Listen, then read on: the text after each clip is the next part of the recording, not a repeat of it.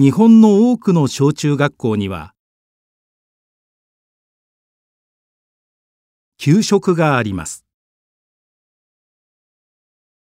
給食のおかげで子どもたちは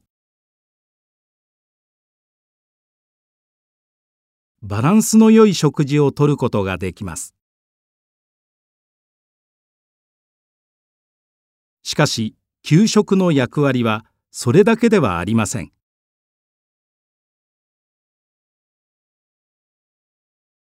子どもたちは給食を通じて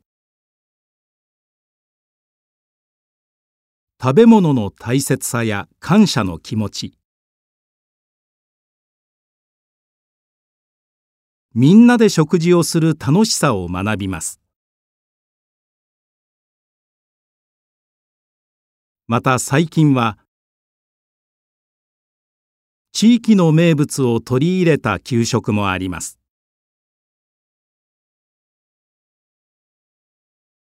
例えば大阪のある学校ではたこ焼きをメニューに取り入れていて子どもたちに喜ばれています。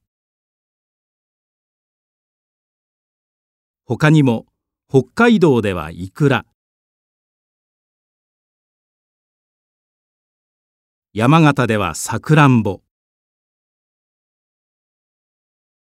長崎では皿うどんなどを。給食に出す学校もあるそうです。ふるさとの食文化を伝えることも。給食の役割の一つなのです。